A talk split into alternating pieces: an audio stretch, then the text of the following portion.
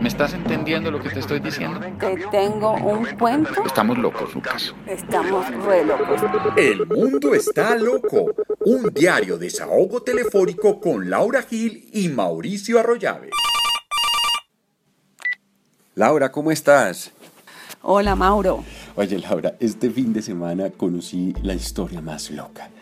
Imagínate, una mujer recién casada, ya tiene doble nacionalidad, es colombo-venezolana, y pues ella decidió con su marido, pues que la Venezuela de Maduro no era el mejor lugar para iniciar una familia.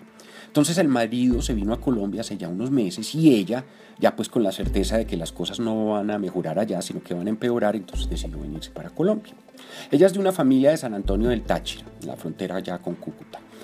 Pero como la frontera está cerrada, al mejor estilo del viejo estalinismo, y como para los venezolanos salir por Caracas es cada vez más difícil, entonces decidió arriesgarse a pasar por el puente. Pues te cuento que eso es posible solo si ella consigue una excusa para hacerlo. Es decir, más burocracia y más problemas. Entonces, Al estilo cubano, Mauricio. Exacto. Entonces, pues, ¿qué hizo ella? Pues de Colombia un médico amigo le envió un certificado diciendo que ella necesitaba un examen médico. Y hoy esto, aunque ella tuviera doble nacionalidad, una familia de aquí, colombiana, la tuvo que invitar oficialmente a su casa para que la dejaran pasar. Entonces ella fue a la frontera este sábado y la cosa fue terrible. Cuando llegó al puesto fronterizo, le dijeron de mala gana, porque tratan a la gente muy mal, que para que sus papeles fueran válidos necesitaba un sello de una autoridad en un pueblo que se llama Capacho, que queda como media hora. O sea, ¿qué tiene que hacer un funcionario de Capacho validando un certificado médico de Colombia? Pero bueno, siguen los problemas. Ese despacho funciona solo de lunes a viernes y solo cuando hay luz, ¿no? Entonces ella, desesperada, acudió a la familia y uno de sus tíos conocía a un oficial retirado del ejército que pasa gente por la frontera. Mira la corrupción que se forma alrededor de este absurdo régimen venezolano, precisamente por lo absurdo que es. Entonces, para resumirte la historia, el tipo cuadró con los miembros de la guardia un soborno para que la dejaran pasar. ¿Y sabes qué fue lo que le pidieron?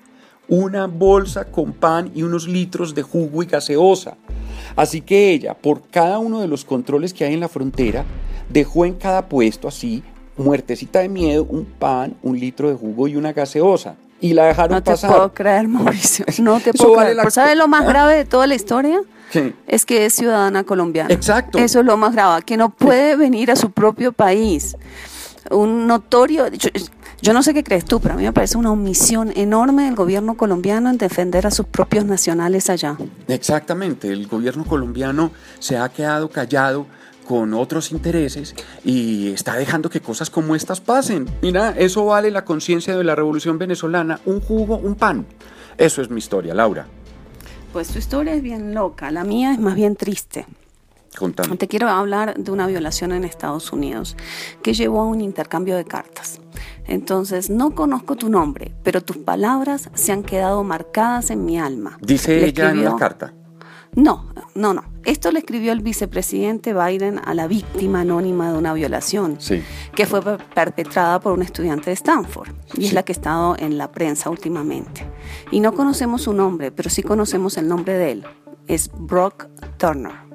Y el mundo está loco, Mauricio, porque el violador recibió seis meses en una prisión de baja seguridad, porque según el juez, una condena más dura hubiese tenido un severo impacto sobre él. Ah, y el mundo está loco, Mauricio, porque el al padre de este violador la pena le pareció, y abro comillas, un alto precio a pagar por 20 minutos de acción. Cierro comillas. Entonces la historia es la siguiente. En enero de 2015 una joven asiste a una fiesta y se emborracha. Y dos estudiantes suecos se topan con este señor Brock Turner abusando de esta mujer que estaba inconsciente en el suelo. Él los ve, se escapa, pero ellos logran retenerlo.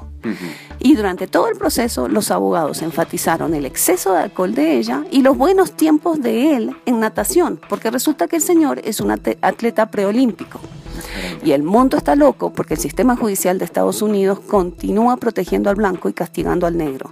Y mientras ella fue la que estuvo en juicio, porque los abogados se ensañaron contra ella, ella decidió escribirle entonces una carta a su agresor y le dice, tú no sabes quién soy yo, pero has estado dentro de mí. Y antes de seguir, te cuento, Mauricio, que ella perdió la memoria.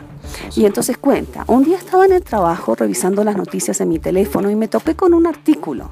Y en él leí y supe por primera vez cómo fui encontrada inconsciente, con el cabello revuelto, el collar largo enrollado en mi cuello, el bra jalado fuera de mi vestido, el vestido bajado de los hombros y subido hasta mi cintura, que estaba desnuda hasta mis botas, con las piernas abiertas y que había sido penetrada con un objeto extraño por alguien a quien no reconocía. Pero lo peor de todo fue cuando leí y dice esto. Leí algo que nunca olvidaré. Leí que de acuerdo a él me gustó, me gustó, me gustó. Y el mundo está loco, Mauricio, porque el sistema judicial sigue funcionando en contra de la mujer. Esa es mi historia de hoy. Qué barbaridad, Laura. Bueno, Laura, el mundo está loco. Hasta luego, Laura. Hasta mañana, Mauro. La nuclear